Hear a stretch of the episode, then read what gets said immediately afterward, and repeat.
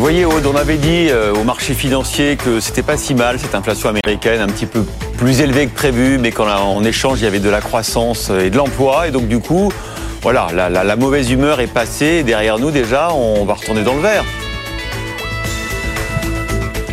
Ouais, c'est comme en cyclisme, c'était un, jour sans et puis bah, on est remonté en selle et puis on a remonté la pente aussi hein, depuis hier.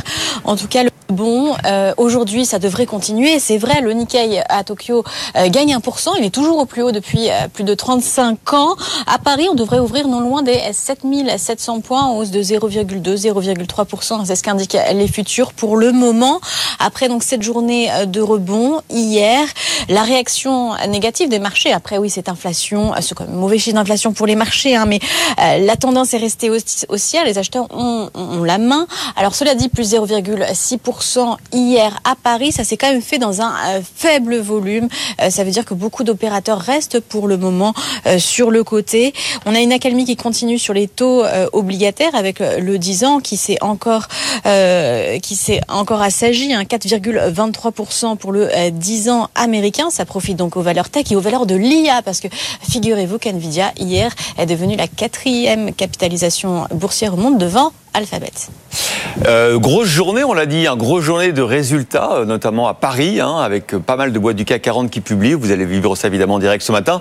Puis grosse journée aussi euh, d'indices aux États-Unis. Oui, alors sur les publics du CAC 40, c'est qu'on a Renault hier qui a grillé la priorité à Stellantis. Donc Stellantis ce matin, euh, aux côtés d'Airbus, Safran, Orange, Le Grand, Pernod Ricard et Schneider. C'est vrai que c'est assez déséquilibré hein, par rapport aux autres jours.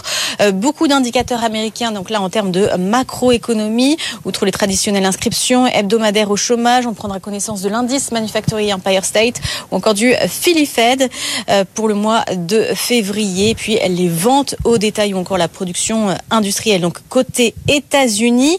Et puis, euh, Christine Lagarde parle à 9h au Parlement euh, européen.